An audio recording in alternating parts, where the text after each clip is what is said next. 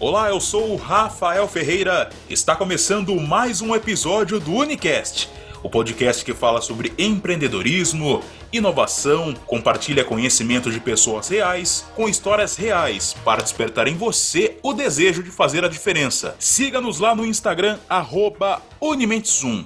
E hoje temos aqui um convidado, gente boa demais, um cara que preserva a cultura e preserva um patrimônio histórico aqui da cidade de Sorocaba que é o Aeroclube.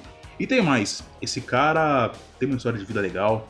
Dentro do Aeroclube tinha alguns sonhos ali que ele pretendia realizar. Eu, eu não vou dar spoiler, eu não vou dar spoiler. Esse cara aqui tem muita coisa para falar. O nome dele é o Eric Adriano Pereira. Eric, seja muito bem-vindo, cara. Prazer receber você. Cara, eu que agradeço o convite, é, agradeço o espaço, a abertura, enfim, a oportunidade de poder falar um pouco do Aeroclube, um pouco da história, da minha história, né, com o Aeroclube e com a aviação. E ao meu lado, meus parceiros Raul Rolim e Rafael Alves. Bora, vamos para cima!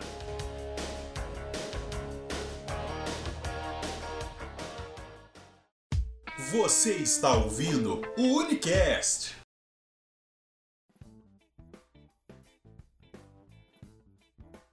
Voltando aqui com o Unicast, e hoje a gente vai bater um papo com o Eric, que é um dos integrantes que está à frente na administração do Aeroclube de Sorocaba. Uma curiosidade, Eric, qual que é a relação entre o Aeroclube e o aeroporto de Sorocaba? O Aeroclube é uma instituição sem fins lucrativos. Ela funciona dentro do aeroporto, ela usa a pista do aeroporto, mas ela tem relação distinta. Vamos dizer, contas, é, infraestrutura, é totalmente a parte do aeroporto, entendeu? Apesar de funcionar. No caso em específico, na maioria, vamos dizer assim, dos aeroportos, vamos dizer assim, mas especificamente falando do aeroporto de Sorocaba, o embrião do aeroporto ele foi o aeroclube. O, o aeroporto ele só existe hoje, ele só é a potência que é hoje. O aeroporto de Sorocaba ele é uma referência é, nacional, internacional em mecânica e manutenção. A gente tem as maiores empresas aéreas trabalhando a manutenção aqui em Sorocaba. E ele só é o que é hoje por conta do aeroclube.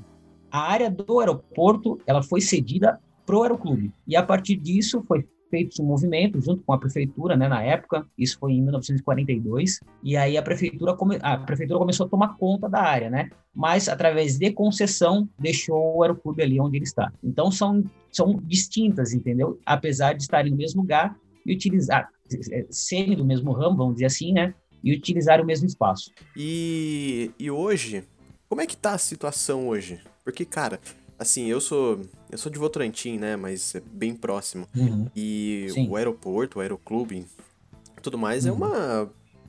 Vamos dizer que é um ponto turístico de Sorocaba, vamos dizer assim, né? Uhum. Como, como que tá a situação hoje? Porque faz muitos anos que eu não vou, cara.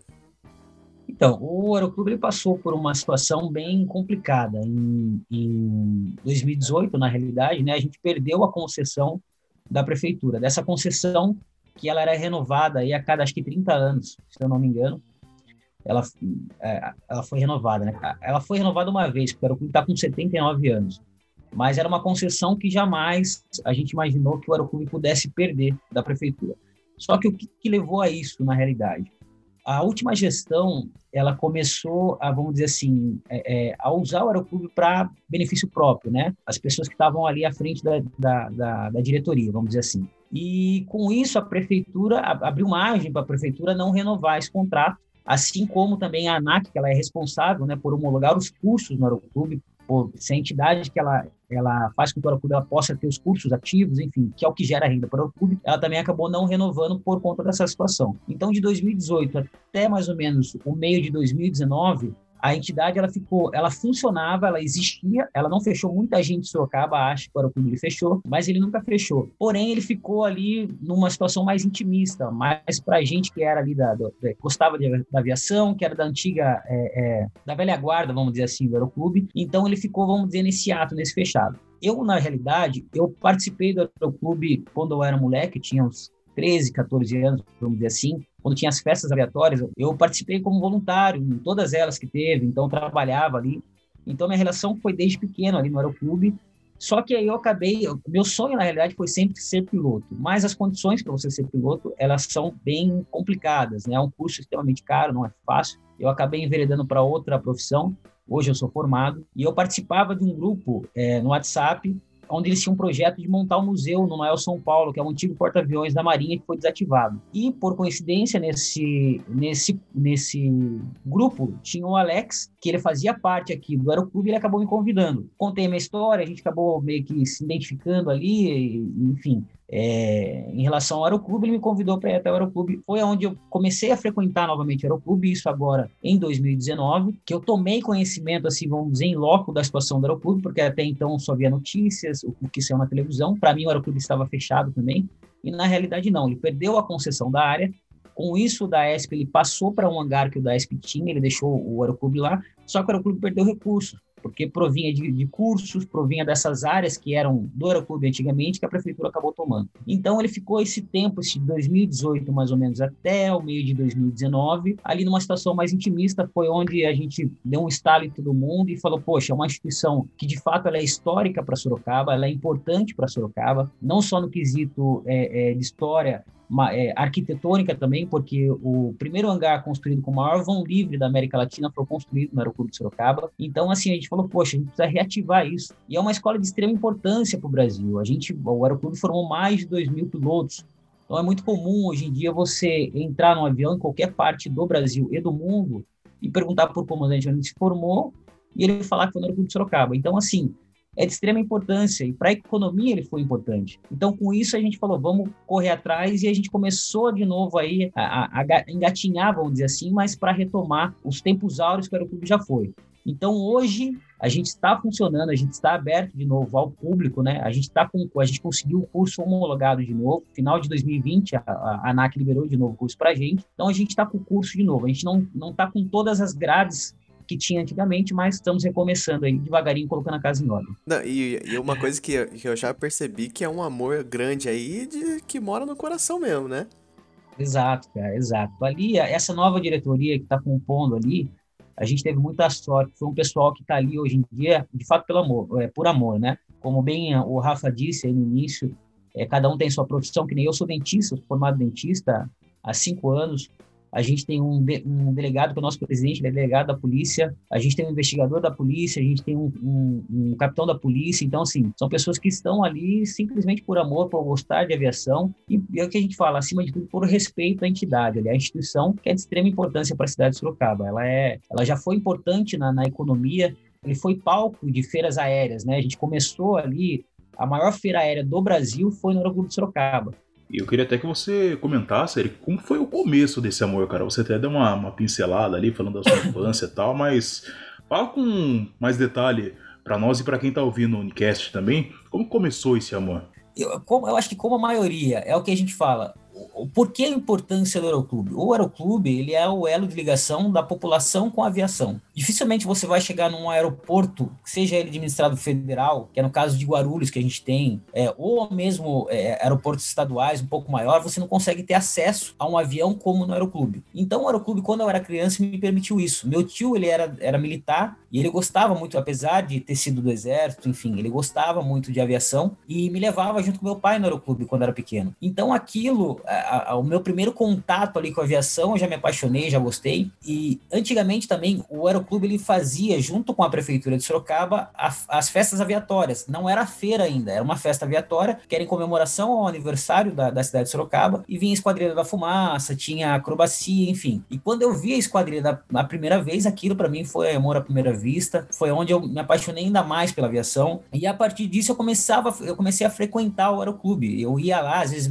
fiquei um pouquinho maior, eu ia às vezes sem meu tio, sem meu pai, mas às vezes eu ia lá sozinho a pé, eu morava próximo ali, né? Eu ia a pé e ficava. O aeroclube era totalmente diferente do que é hoje. Quando eu comecei a frequentar a pista de terra ali, é, eu atravessei várias vezes, porque eu morava no bairro é, vizinho ali e minha avó morava no bairro oposto, então às vezes eu ia para casa da minha avó e meu pai, a gente atravessava é, no meio da pista ali. Então, assim, o contato era, era intenso, era direto. E às vezes, quando eu não tinha que fazer, era meu moleque, ia para lá e ficava sentado ali no sol de meio-dia de rachar, vendo a avião subir e descer, ficando mais escurinho, né? Porque o sol era intenso demais, mas aquilo para mim era fascinante, era muito gostoso eu estar ali. É, então a gente até, até, brinca, né? Que o cheiro do querosene ele faz bem pra gente quando a gente se sente próximo, né? Que é o, é o combustível usado na aviação. Então, a partir disso, eu comecei a gostar, fui me apaixonando cada vez mais e fui me interessando mais pela área, né? Aí, como eu falei, infelizmente, é um curso que, é, na época, para mim, não, não, não tinha condições e era uma coisa muito distante, né? Porque as condições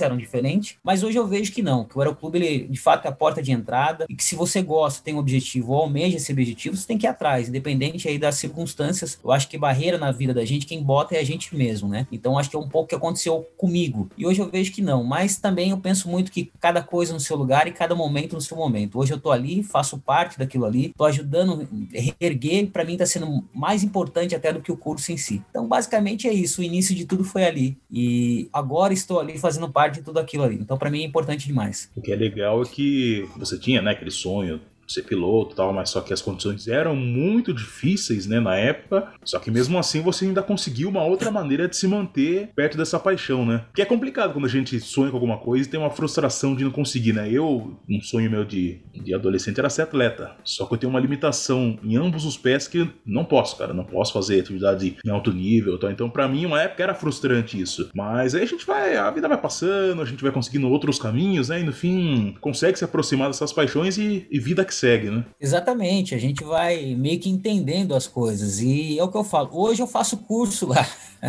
Hoje eu estou fazendo curso é, eu não tenho pretensão nenhuma de seguir a carreira. Eu costumo dizer que o futuro a Deus pertence também. Se for para acontecer alguma coisa lá na frente, vai ser naturalmente, não vai ser uma coisa muito forçada. E depois que eu me formei, eu tive condições até de fazer o curso também, em outras cidades, em outra instituição, outro aeroclube, mas pelo amor, pela ligação que eu sempre tive, e por já ver a potência que o aeroclube já foi, aquilo fez com que eu pensasse, não, poxa, é, eu aliei ali a situação, a, a fome com a vontade de comer, vamos dizer assim. Eu falei, poxa, eu vou ajudar a reerguer um lugar que para mim é de extrema importância e dependendo do caminhar eu vou paralelo a isso vou fazendo o que eu gosto que eu, que eu sempre tive vontade na realidade foi o que aconteceu. A gente conseguiu a homologação com isso a gente conseguiu a primeira turma a gente já formou agora em junho a primeira turma do curso é, teórico onde eu participei também. Para você não sei se vocês têm um conhecimento mas para você ser piloto você tem que prestar a prova uma prova teórica depois tem aula prática, enfim. Então eu já dei meu primeiro passo dentro da aviação. Então para mim está sendo fantástico. Eu faço parte ali da diretoria, tô dentro do aeroporto, eh, aliás, do aeroclube,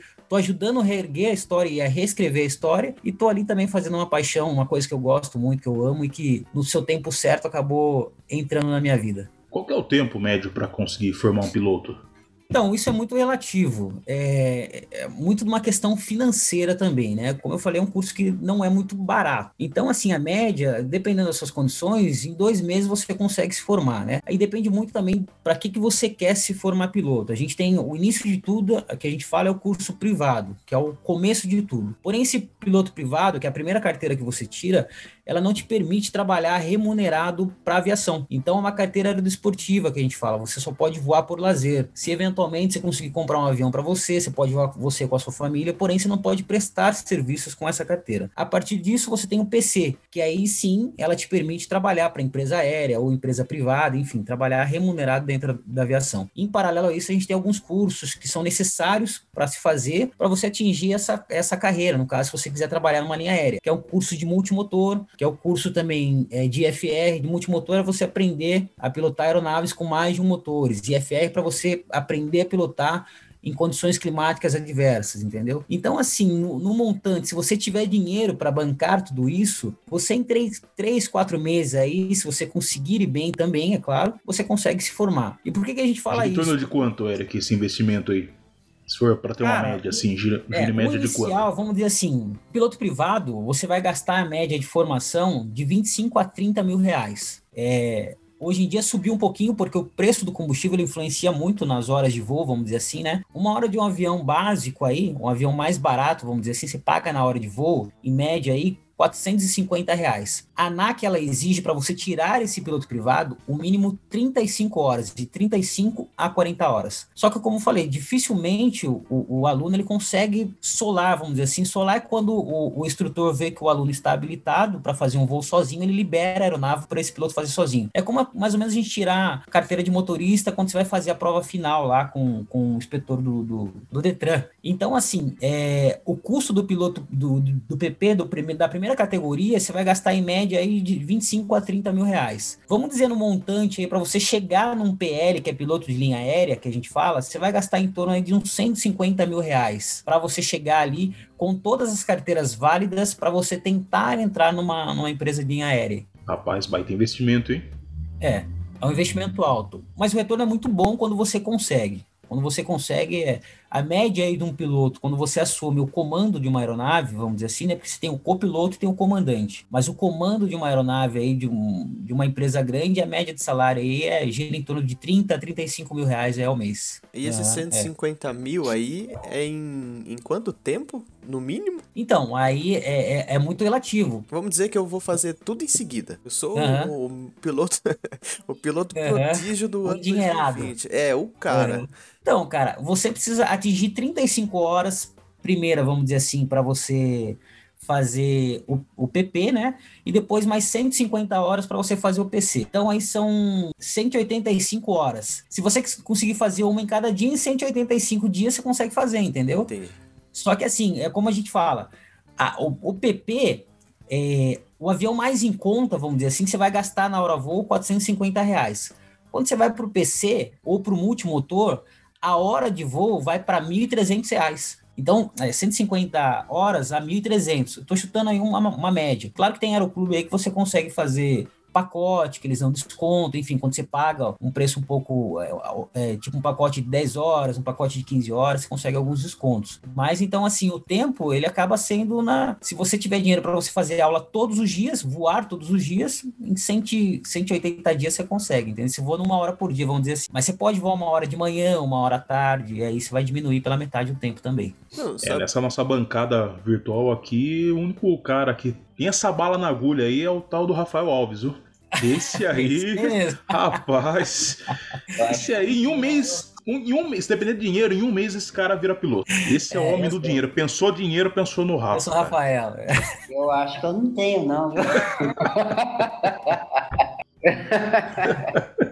Você tem quantas horas de voo, Eric? Então, eu fiz a parte, parte teórica ainda. Eu tô fazendo alguns voos na parte prática, porém, assim, como eu não, não fiz minha prova da NAC, essas horas não podem ser contadas, né? Mas, cara, eu, tenho, eu tô com três horas de voo, tô muito ainda, é, muito verde, vamos dizer assim, para aviação. Eu vou bastante com o pessoal do Aeroclube ali, então isso aí ajuda para você ter uma, uma experiência, entendeu? Mas vamos dizer, voo em comando, que é você pilotar a aeronave, eu tenho muito pouco. Existe muito uma diferença você voar em comando e você voar de passageiro ou de copiloto ou até de saco, que a gente fala, né? Quando a gente leva alguém é, junto no avião. Então, assim, o meu é muito pouco ainda. E, e, avião é treinamento, você tem que estar constantemente voando. É diferente de carro, que você, se você ficar sem voar um mês no avião, você perde toda a sensibilidade. Então você tem que voltar praticamente do zero. Então é bem complexo, é bem complicado. Então você tem que manter uma periodicidade aí que não é muito fácil, não. Até por essa questão de ser o preço um pouquinho elevado, né? Das horas de voo. Pô, cara, você já voou então? Conta como foi essa experiência.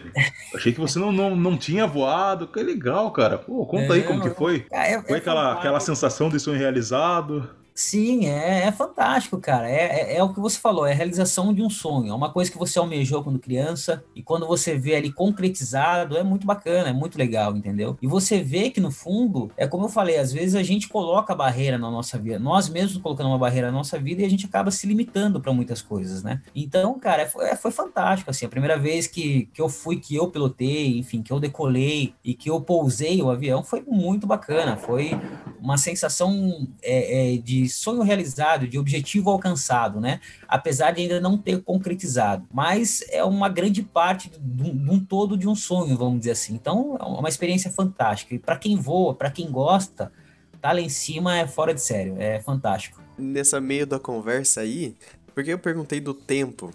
Porque 150 mil reais pode ser que você olhe assim e fala, pô, é, é uma grana. Uma quantidade, cara, significativa, né? Mas, dependendo da, da faculdade que você quer fazer, inclusive aqui em Sorocaba tem algumas faculdades que, que chegam nesse valor no fim do curso. Então, se, se você for ver, na verdade, o que você paga numa engenharia, vamos dizer assim, você paga num voo. Então, é claro, você vai ter que ter um planejamento nesses cinco anos de faculdade de engenharia, vamos dizer, para pagar uma de piloto. Mas é Sim. é possível, né? Não é algo. Porque assim, quando você fala, eu sou piloto de avião, no mínimo o cara vai falar: caramba, mano, aí tá uma coisa que eu não faria, eu não consigo. Você consegue.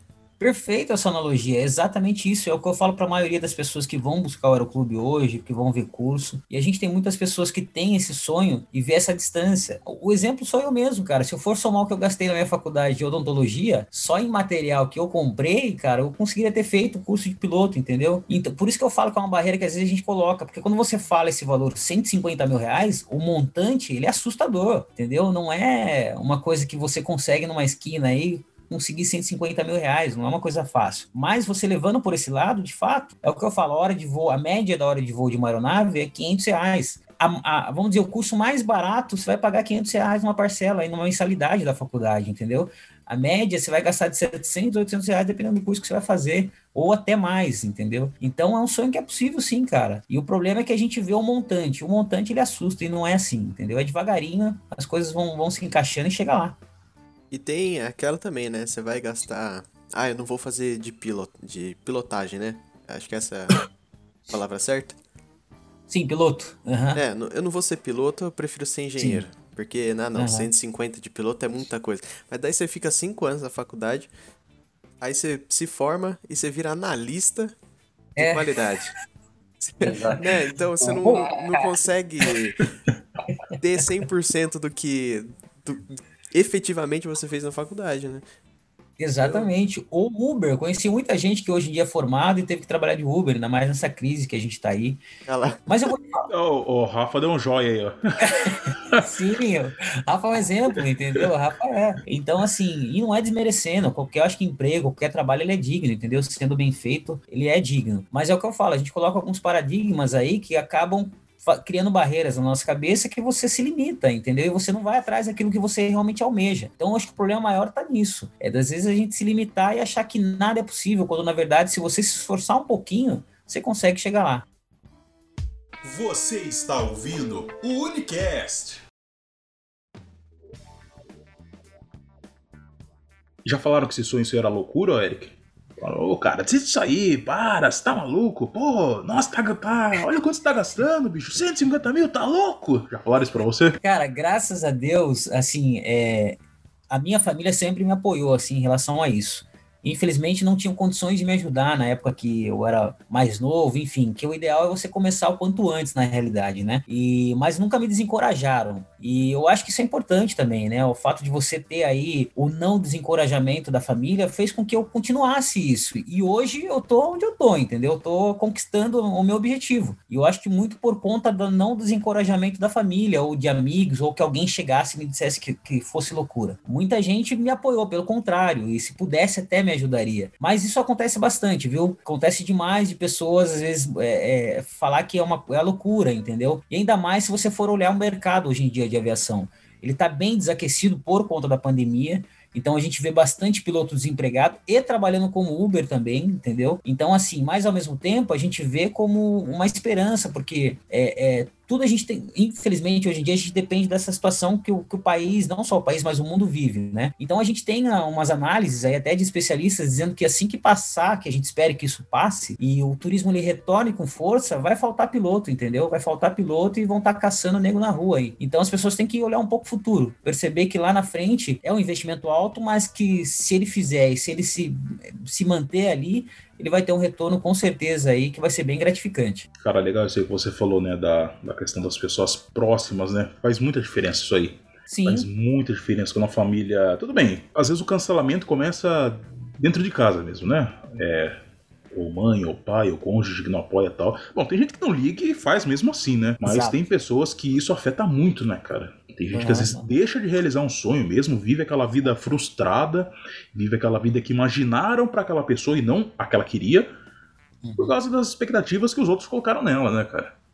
Exatamente, cara, perfeito isso. É, e é de extrema importância, né? Se você não tem uma família muito estruturada, isso acontece, é muito normal, é o que você falou. O cancelamento, ele, é, ele começa ali, entendeu? Ele começa colocando a pessoa para baixo e a pessoa vai é, é, vai filtrando aquilo, ela vai absorvendo aquilo ao ponto de ela achar que realmente ela não é capaz.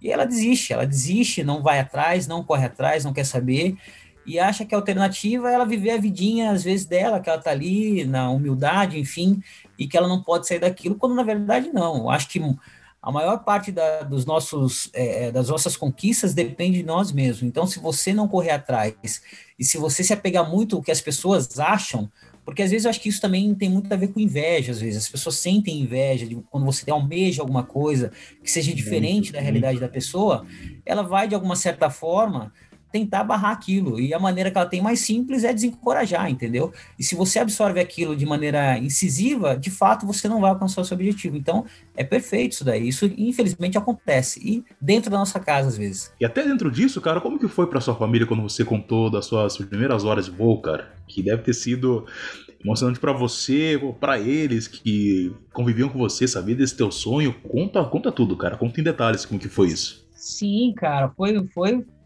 foi muito bacana, porque quando eu coloquei que eu tinha estava fazendo parte, até coloquei nas minhas redes sociais, que eu estava fazendo parte da diretoria, é, muita gente, muita gente, eu sempre nunca escondi de ninguém esse meu sonho. Eu até brinco que o meu primeiro amor, minha primeira paixão, ela é a aviação e vem antes até de, da odontologia.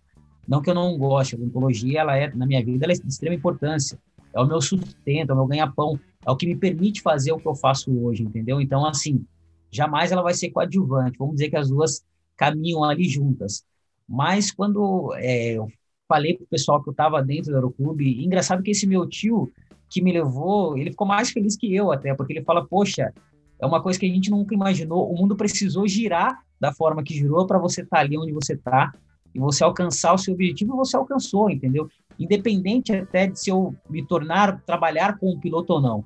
Porque o meu objetivo era estar tá dentro da aviação, na realidade, porque eu gosto da aviação em si não é só questão de pilotar, entendeu? Mas estar no mundo da aviação, para mim, é gostoso, é importante. Então, quando a minha família viu, meus amigos mais próximos, enfim, as pessoas que conheciam até de trabalhos antigos que eu trabalhei e que quando eu coloquei lá, os comentários eram, poxa, eu lembro que você falava que você queria ser piloto e tal, e vendo você aí é, é motivador até para outras pessoas, porque hoje eu tô com 38 anos, eu não tô nada novo, já tô bem, tô aí na meia idade quase, né? Então, assim, é o que eu falo. Tá vacinado que... já até. É, também. Também vacinado já. É, mas assim, eu vejo que isso é legal porque assim, é o que eu falo, eu acho que tudo no seu tempo também. Não adianta você querer atropelar as coisas. É o que eu falei, a gente, eu precisei dessa volta no mundo, vamos dizer assim, para chegar onde eu cheguei, entendeu? No meu tempo, no meu momento. E eu tô super feliz com isso, e a minha família muito mais ainda. Talvez eu não tivesse, se eu tivesse seguido a carreira naquela época de uma forma mais, sei lá, diferente, eu não poderia estar feliz. Assim como conheço muita gente que é formada em piloto, está desempregado, enfim, que acha que jogou dinheiro fora, entendeu? Então, assim, eu vejo a aviação hoje como um hobby para mim, por isso que eu faço o curso. Eu não tenho pretensão, porque graças a Deus eu tenho minha profissão. Mas, como eu disse, cultura a Deus pertence. Se lá na frente eu devagarinho for voando, de repente estou trabalhando para alguém, numa empresa, é, vai ser a, no, no, percurso natural da, da, situação, vamos dizer assim, da vida. Então, para mim e para minha família, é, é, fantástico isso que está acontecendo. É, é, é motivador até. Como é o nome do seu tio aí que você citou? O Nivaldo, Nivaldo, meu tio Nivaldo, ele... E tio Nivaldo, é, hein? Você é o cara, hein? É. Você é o cara aí, ó. Acreditou no é. sobrinho, ó o cara aí, ó. Ele foi um cara que, de fato, sempre acreditou mesmo, sempre falou, mesmo entrando em outras áreas. Era um cara que sempre me apoiava, sempre, enfim. Além do meu pai, é claro. Hoje meu pai é falecido, meu tio ele é vivo, mas meu pai ele é falecido. Então, assim, é um cara que também sempre me encorajou e sempre... É, nunca me desmotivou. É o que ele falava, se eu tivesse condições de te ajudar, você pode ter certeza que eu te ajudaria. Mas, assim, de fato, eles me ajudaram. A partir do momento, eu acho que me deram casa, me deram alimento, me deram apoio. Então, isso já é uma ajuda de extrema importância, já fez com que eu não, des não desistisse dos meus sonhos, né? Então, hoje a gente está aí e devagarinho a gente está chegando lá. Então, isso acho que isso é o mais importante. O Eric, eu, você tinha falado do, do curso que havia um tempo que já não tinha o curso, né? Por por administrações antigas, tinha algumas coisas meio erradas tal. Daí vocês abri, é, reabriu o curso, né, há pouco tempo. Há quanto tempo é, tava esse intervalo de não ter o curso e tal? Porque foi essa nova administração que trouxe de volta, né? Exatamente, Rafa. O curso, o Aeroclube, ele perdeu a homologação, se não me engano, 2017 ou 2018, né? Quando ele perdeu juntamente a concessão, a prefeitura, vamos dizer assim, despejou a gente ali das áreas que eram do Aeroclube, né? E a gente ficou de 2018 até o final de 2020. No meio de 2019, que a gente resolveu retomar tudo, aí a gente teve o Gustavo, né, que é o nosso tesoureiro lá, que a gente estava meio até desenganado em relação em conseguir a homologação do curso, porque assim, o, o Aeroclube, ele está com uma dívida de 3 milhões de toda, vamos dizer assim, a, a sujeira que a administração antiga fez, seja com ex-funcionários é, que a gente conseguiu pagar, esses ex-funcionários agora, que tinham processos trabalhistas contra o Aeroclube, a gente conseguiu pagar esses ex-funcionários, é, mas ainda existem processos de credores, tem alguns processos de alunos que compraram pacotes e não receberam esses pacotes, investiram 10 mil reais lá na compra de pacotes não conseguiram voar. Então, com toda essa situação, a gente achou que não ia conseguir a homologação novamente.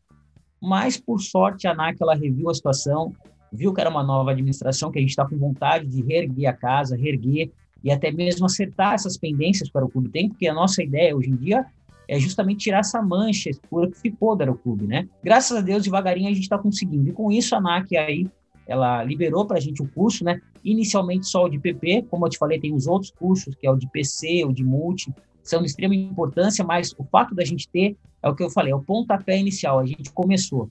Então, isso já abriu grandes portas, assim, a gente está com alunos já, é, muitas pessoas estão vendo que essa nova diretoria está, é, tá, de fato, trabalhando em prol da instituição e não em prol de benefício próprio, né, como foi antiga. Então, isso é de extrema importância, a gente está conquistando devagarinho tudo de novo. É como se a gente estivesse começando um aeroclube do zero, vamos dizer assim. E uma instituição que tem 79 anos. Isso que entristece um pouco a gente, né? Porque foi uma das primeiras no Brasil e com 79 anos o aeroclube já chegou a ter 25 aeronaves próprias. E isso para uma instituição é, é muita coisa. E hoje em dia a gente está com duas aeronaves agregadas, que não são do aeroclube, né? Mas a gente agora já está em negociação para a compra de uma aeronave própria, então a gente está vendo aí os reflexos do trabalho que a gente está fazendo, isso que, tá, que dá alegria, que dá, é, dá um gás para a gente continuar aí, apesar de que o aeroclube tem muita gente contrário à existência dele ali dentro do aeroporto, né? É, e a gente fala no sentido do aeroporto mesmo, né? A gente tem uma área particular dentro do aeroporto e o aeroclube, a área do aeroclube é, é, muito valiosa, então tem muita gente que vê potencial nisso e que de uma certa forma quer tirar a instituição para tomar conta disso e ganhar dinheiro com isso, né? Mas a gente está ali. A gente é o lado mais fraco da corda, mas estamos ali firmes e fortes, lutando para que as coisas continuem caminhando. Cara, onde é divulgado esse trabalho? É feito divulgação em algum site, redes sociais? Fala pro ouvinte do, do Unicast conseguir acessar também, né? E mais gente, trazer mais gente, né? Pra pegar esse amor também, igual você tem, cara. Sim, Rafael, isso é de extrema importância pra gente. A gente tá com. A gente tem o Instagram e tem o Facebook no momento, né? Inclusive, eu até que administro os dois ali, porque eu sou o diretor social do Aeroclube, eu faço meio que essa ponte aí. A gente tem o Instagram, o Instagram é aeroclube.d sorocaba.oficial e a página no Facebook era o Clube de Sorocaba. É um símbolozinho lá de uma é um símbolo o nome era o clube está escrito em azul e tem um símbolo lá de uma fênix, né? Que é justamente simbolizando essa retomada aí que a gente está meio que saindo das cinzas de fato. Isso que você falou de extrema importância. A população ela está do lado do aeroclube, entendeu? Porque como eu falei, existem forças contrárias que querem fazer com que aquela história se acabe. E uma história de 79 anos com um histórico importante para a cidade, não só social como econômico, também não pode acabar assim, entendeu? E é importante que a população esteja junto, participe do aeroclube, como eu falei, o aeroclube é a porta de entrada para que as pessoas tenham o primeiro elo de ligação com a aviação, e desmistifica essa, essa questão que muita gente acha que a aviação é para elite. Vamos dizer que uma, uma, certa época ela já foi sim um dia. Hoje em dia não, é para quem quer, para quem tem vontade, para quem gosta, para quem sonha. Então assim, o aeroclube é elo importante em ligação.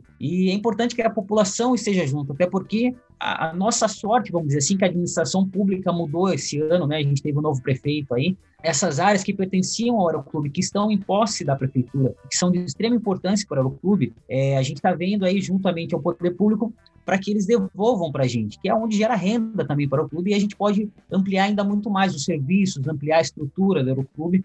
Então é importante que a população esteja junto e a prefeitura visualize isso, veja que é uma, uma instituição que ela é de importância para a cidade. Afinal, é uma cidade de quase um milhão de habitantes, e como não tem uma escola importante de aviação, é um polo nacional e internacional de manutenção e mecânica que presta serviço para as maiores empresas do Brasil e do mundo, e como a cidade de Sorocaba não tem uma escola que ofereça um serviço ligado a isso, entendeu? Que é transformar pessoas em pilotos, entendeu? Então é de extrema importância que a população esteja junto, tome conhecimento para o clube, ele, ele está ativo, ele está aberto, entendeu? E que a gente está aí caminhando para que as coisas possam voltar nos tempos áureos que o Aeroclube já foi um dia. É legal, né, ouvir isso, porque o Aeroclube, ele, o Aeroclube e o aeroporto, vamos dizer, né, como um todo, por mais que exista uma gestão que acabou não, não derrubando, né? Mas falhando ali, né? Vamos dizer assim. Eu não conheço a história, mas enfim, acabou falhando, né? De acordo com o que você está contando pra gente. Mas o que é legal, de tão forte que é essa paixão, talvez da população de Sorocaba, esse ponto tão forte que é o aeroporto, aeroclube, não perdeu a credibilidade, né? Hoje o aeroclube ele continua com a mesma credibilidade de antes, né? E às vezes você até sente falta de, de, de uma festa. É que agora também não pode, né? Por sinal, aqui abre parênteses que se saudade de uma festa, né? Mas. Ai, saudade de aglomeração, hein? Já é. cara. Mas é até uma. Saudades. É até uma pergunta meio ignorante, né, Eric, assim, da minha parte, assim, o que que falta para voltar aos eventos, tal, que, que tinham no passado, né? Exato. as galerias, as pequenas galerias, Sim. tal. E até você comentou numa conversa que tinha coisas bem, é, tipo, coisas de empresas grandes, né, que, que sim, sim. Tal. Então, é até engajado no que o Raul tá falando aí em relação a isso, né? É, da aglomeração, enfim. É, primeiro de tudo, a gente precisa que essa pandemia acabe, né? Que a gente volte à normalidade, entre aspas, vamos dizer assim, porque eu acho que ninguém vai ser normal depois disso, né? Mas, assim, o nosso intuito maior também é voltar justamente com essas festas aviatórias. Isso é uma, uma das coisas que eu priorizo, assim, eu estou na frente ali da, da direção social, vamos dizer assim, eu quero demais. Porque a festa é de extrema importância. Quantas, quantos pilotos surgiram através do contato de numa festa aviatória, ver a Esquadrilha da Fumaça, isso não só na carreira civil, como na carreira militar, porque a Esquadrilha da Fumaça está ligada à aeronáutica, né, especificamente para divulgar a FAB, né, a Força Aérea Brasileira. Então, assim, a, a gente quer demais voltar a isso. Isso é fantástico. Quem vivenciou isso, eu que vivenciei, é, participei tanto das festas aviatórias e tinha as feiras.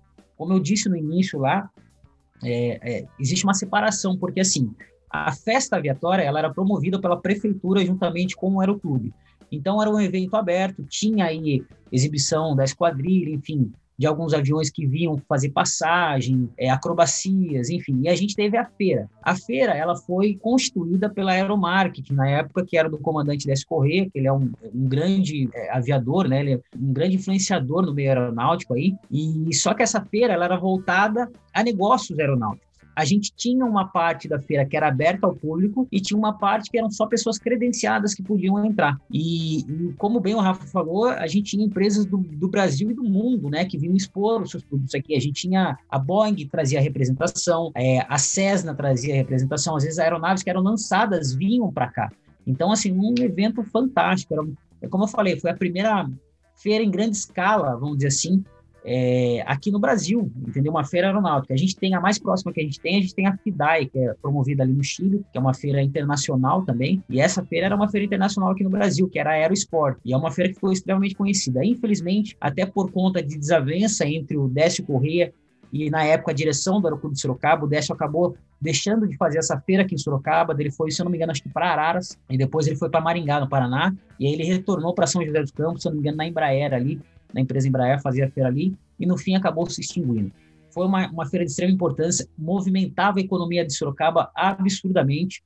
Os hotéis ficavam lotadíssimos aqui em Sorocaba, você não tinha condição de, de na semana da feira, é, Sorocaba era uma correria total, mexia com o trânsito, mexia com tudo, a economia, então assim, e a feira também, é o que ela fornecia, a gente tinha ali também as barracas que a gente tinha ali, que eram comes e bebes, vamos dizer assim, eram, é, é, eram seguidas para instituições filantrópicas aqui em Sorocaba. Então, todo mundo ganhava, todo mundo ganhava. Então, foi de extrema importância. E a gente quer voltar, pelo menos, às festas aviatórias. E por que eu falo festa e não a feira? Porque a feira em si é uma estrutura gigantesca, que demanda muito dinheiro, demanda muito patrocínio, não é uma coisa fácil. A festa em si, a gente consegue numa escala um pouco menor, mas que ela traga aí para a população de Sorocaba uma alternativa, entendeu? De, de, de diversão, enfim, uma alternativa que quem é de muito tempo de Sorocaba sabe que esperava todo ano, no mês de junho, no mês de maio ou agosto, né? Às vezes era, eles mudavam um pouquinho, essas festas. A gente às vezes tinha ônibus que vinham de excursões de várias cidades da região aqui para prestigiar. E é bem bacana, porque é, como eu falei, é um elo de ligação, é de extrema importância para a economia da cidade, então, assim, beneficia todo mundo, todo mundo, não só o Aeroclube, toda a população e toda a economia de Sorocaba. Então, a gente ainda pretende, sim, voltar, sendo mais específico para a pergunta do Rafa, o que, que precisa disso? Primeiramente, como eu falei, a questão da pandemia, e segundamente, né, dinheiro. A gente precisa de dinheiro e patrocínio, né? E o Aeroclube, para ter esse dinheiro, a gente precisa dessas áreas que estão em poder da prefeitura, que elas retomem para o Aeroclube. Que essas áreas que vêm aí de lucros um pouco maiores, que podem trazer um pouco de dinheiro para o clube aí, e a partir disso a gente evoluir muito mais aí, não só nessa questão de festas aviatórias, mas como eu falei, em curso, em estrutura, enfim, em outras coisas que o Aeroclube necessita. Mas a gente está no caminho, a gente está no caminho. Quem sabe em breve a gente consiga voltar e retornar aí é, essas festas que eram maravilhosas e faziam parte do calendário aqui da cidade de Sorocaba.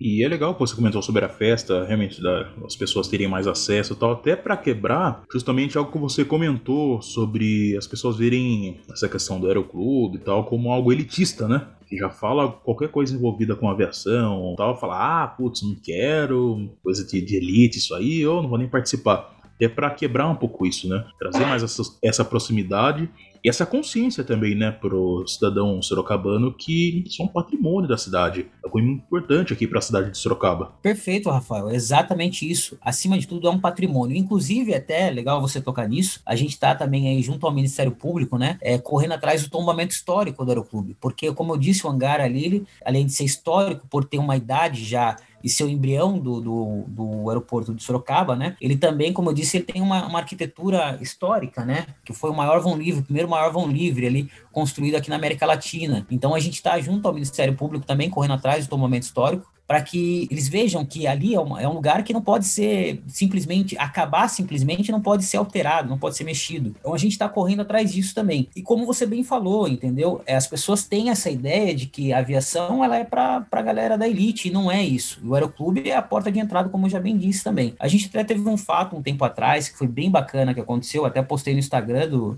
do Aeroclube lá. É, ali em frente tinha uma. A gente estava conversando uma vez em frente ali ao Aeroclube, estava passando uma, uma, uma senhora que pega reciclagem, ela com a filha dela, e a gente acabou ela conversando com a filha dela, a menininha, acho que parentava ter uns 12 anos.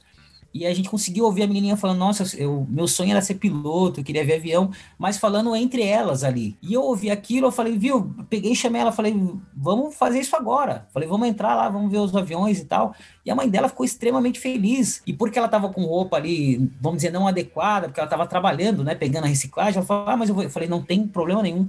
Falei, aqui a senhora é bem-vinda de qualquer forma, a senhora pode entrar, vamos lá. E a gente levou ela lá, eu abri o avião, colocamos a filha dela lá, ela tirou um celularzinho lá, nossa, meu celular não é bom para foto, mas falei, registra, registra esse momento aí que se é importante para você, para sua filha, registra. E elas registraram, ela ficou extremamente feliz, a menina ficou extremamente feliz. E a partir daquilo despertou ainda mais o sonho da menina, que ela achou que estava distante. Ela falou assim: Eu nunca imaginei que eu pudesse entrar aqui dentro, ver um avião de perto e vocês estão fazendo, proporcionando isso. Então, isso pra gente é muito gratificante. E aí, após isso, acho que passou umas duas semanas, ela voltou com a família dela inteira e mais um pessoal lá. E aí eu registrei em foto Legal, também, publiquei. Cara. Então, assim, é bem bacana, entendeu? É o que a gente fala. A gente acaba desmistificando isso, porque ela mesma falou: Nossa, eu achei que eu não pudesse entrar aqui. Eu falei: Por que, que a senhora não pode entrar? A senhora é como a gente aqui, a senhora pode ter acesso, entendeu? A gente está aqui justamente para isso para mostrar que a aviação ela é para qualquer pessoa a partir do momento que ela queira, entendeu? E isso é muito bacana, é importante, cara. Então, para a gente, a festa, ela é esse elo também de ligação que aproxima muito mais a população da aviação. Tem noção que você pode ter mudado a vida dessa menina, cara? Você pode ter mudado o futuro dessa menina? Sim, Rafael. parar para pensar nisso, cara. Que sensacional, sensacional, bicho. Exatamente, mas foi, foi pensando nisso que eu fiz isso, entendeu? Porque assim, eu, eu vou ser bem sincero, eu me vi naquela situação. Porque assim, às vezes eu passava em frente do aeroclube, eu tinha vergonha de entrar no aeroclube. Eu vou ser bem sincero para você, porque eu achava que aquilo não pertencia a mim. Então, quando eu assumi a direção social, vamos dizer assim, eu assumi com esse pensamento de desmistificar esse negócio de que o aeroclube ou a aviação é para elite e não é, entendeu? É uma coisa cara, é uma coisa que não é acessível, vamos dizer assim, com facilidade. Mas é bem como o Raul falou, se você comparar hoje em dia a uma faculdade, é uma coisa que você consegue fazer também no seu tempo, devagar. Mas o importante é você dar o passo inicial, você sair da inércia. Isso é o mais importante. Então, a, o nosso papel é, é, é isso, entendeu? E o meu, como diretor social, é tentar, de uma certa forma, tirar essa ideia de que é, a, aviação não é para qualquer um, entendeu? E sim, ela é para todos, na realidade. O, Eric, hoje você está na posição de diretor social, correto? Exato, Rafa, isso mesmo. E aí, é, vocês são em quantos lá? Porque cada um tem uma, tem uma profissão diferente e tal, né? E cada um faz um trabalho. Vocês estão fazendo um trabalho meio juntos lá. Vocês estão em quantos lá? Eu preciso fazer essas contas agora aqui, Rafa, mas eu acho que tem sete. Sou eu, diretor social, a gente tem um presidente, que é o Andreoli, o vice-presidente, que é o Renato Menoni, a gente tem o, o GSO, que é o Caio, que ele trabalha na parte de segurança ali da, da, da, questão da operação aérea, né, que a gente tem. A gente tem o tesoureiro, que é o Gustavo, a gente tem o secretário, que é o, o Júlio Aranha, e aí a gente tem o Emerson Feliciano, que ele é diretor técnico e diretor de instrução. E a gente tem também o diretor de materiais, que é o Jonas. A gente está em oito pessoas lá trabalhando. Fora isso, a gente tem pessoas também que estão que ajudam a gente como voluntários, que viram que o nosso trabalho ali é, é é simplesmente em querer colocar a casa em ordem, querer colocar o Aeroclube no patamar que ele sempre foi um dia. Então a gente tem bastante gente que às vezes vai lá fazer um voluntariado, às vezes ajudar, porque o que a gente deixa bem claro, o Aeroclube em si, ele não tem dinheiro. Todos nós que estamos ali, ninguém recebe absolutamente nada por estar ali. Eu tô todo sábado e domingo ali, às vezes a gente deixa a família, deixa é, é, é, a confraternização entre família para a gente estarmos ali fazendo a coisa andar, entendeu? Então, assim, são pessoas de extrema importância, que são importantes ali para a instituição, e fora isso, a gente tem pessoas por trás ali que tá sempre ajudando ou sempre oferecendo ajuda. Eu, como eu fico com o WhatsApp do, do, do Aeroclube também, eu recebo muitas vezes é, pessoas dispostas a ajudar em áreas, às vezes na comunicação, às vezes é, na informática, enfim. Então é isso muito bacana. E tudo isso baseado no trabalho que a gente vem fazendo ali. São pessoas que são amantes da aviação, que também seguiram outra carreira e que querem de alguma forma ali prestar alguma ajuda. Então isso é de extremamente importância. Então, pra gente ali, tá, a galera que tá hoje em dia ali é uma galera que tá show de bola que está como eu falei, por amor, por respeito, e que acima de tudo quer voltar aí o Aeroclube, é, a potência que já foi um dia, né? E a gente está, graças a Deus, no caminho devagarinho, estamos chegando lá. Sensacional, cara. É, dá uma reforçada só nas páginas sociais, como que acha lá. Então, o, a, o Instagram que a gente tem lá, que é o que está mais ativo ali, é o aeroclube.d sorocaba.oficial. Posso deixar o WhatsApp aqui também, que a gente tem aí, que daí é uma ligação direta comigo aí, quem quiser claro, falar. deve. Tiver, maravilha, tiver dúvidas em relação a curso, quiser visitar o Aeroclube, a gente sempre fala ali que a gente está de portas abertas, quiser tirar foto dos aviões, enfim. A gente está ali para plantar a sementinha, como diz o Rafael aí também, e o Raul. Então, o WhatsApp é o 15, né? É o 99666 2285. Deixa eu só falar uma coisa também que eu acho importante, que a gente também tem ali os voos panorâmicos, né? Muita gente não sabe disso, mas a gente tem o voo, que ele pode ser até agendado através do WhatsApp. E o voo panorâmico é uma maneira aí que a gente tem também de fazer com que a pessoa realize. Às vezes ela não tem a vontade de ser piloto, mas a pessoa tem o sonho de voar a primeira vez. Então a gente consegue fazer isso com o voo panorâmico. O voo panorâmico, ele tá, ele tem duração média de 25 a 30 minutos. É, tô fazendo um jabá aqui, hein, galera, rapidinho mas é, eu acho que é importante também para as pessoas saberem, né? E chegarem é mais teu. próximo. É, agradeço. E chegarem mais próximo ali também do, do, do, do aeroclube, né? E o voo, ele tem duração média de 25 a 30 minutos, pode levar até três pessoas. E o preço é bem bacana. Sai 390 reais para três pessoas. Você vai ver uma experiência fantástica, voar, conhecer a cidade de Sorocaba de um ângulo diferente. A gente vai até a represa de Tupararanga também ali em Votorantim volta. São imagens assim fantásticas e vale muito a pena. Todos, todos vocês já voaram alguma vez? Eu então, nunca voei, cara. Voei. O Rafa voou avião, comigo esses dias. O Rafa voou comigo esses dias, hein? aí o cara fala que o cara tem dinheiro, ninguém acredita aí, ó.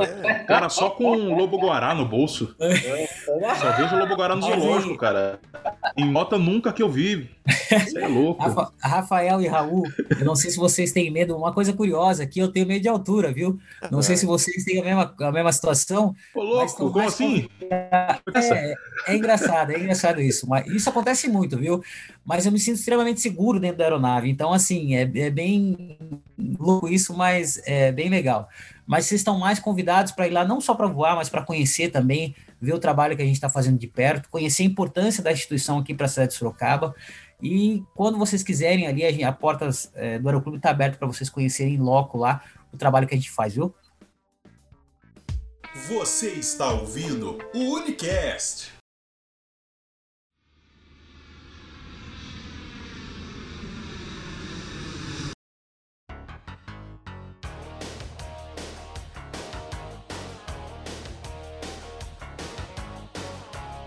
É incrível, cara. Que aula, hein, senhoras e senhores que estão ouvindo aí. Sensacional. Então, queria agradecer você, Eric. Sensacional tua presença aqui hoje. Ainda bem que existe pessoas como você. Show de bola. Rafa, vamos levantar voo? Obrigado por ceder o seu tempo e muito obrigado também aos meus parceiros aqui hoje, Raulzeira, Raul Rolinho, Rafa, Pai Augusto, obrigado. Que bate-papo, hein? Sensacional. Fica uma promessa aqui. Ferreira, Rafa, o Região eu vou comentar. A gente vai fazer um voozinho. Dentro do voo, a gente vai fazer uma live. Correto? Boa. Boa. Bora, fechado, fechado. Não, tudo bem. É, missão dada é missão cumprida, hein? Muito obrigado, muito obrigado a você que ouviu mais um episódio do Unicast. Não esqueça, siga-nos lá no Instagram, Unimentsum, conheça um pouco mais do nosso trabalho, você fica também ligado em quando sairão os próximos episódios do Unicast também, beleza? Valeu e até o próximo episódio. Tchau, tchau.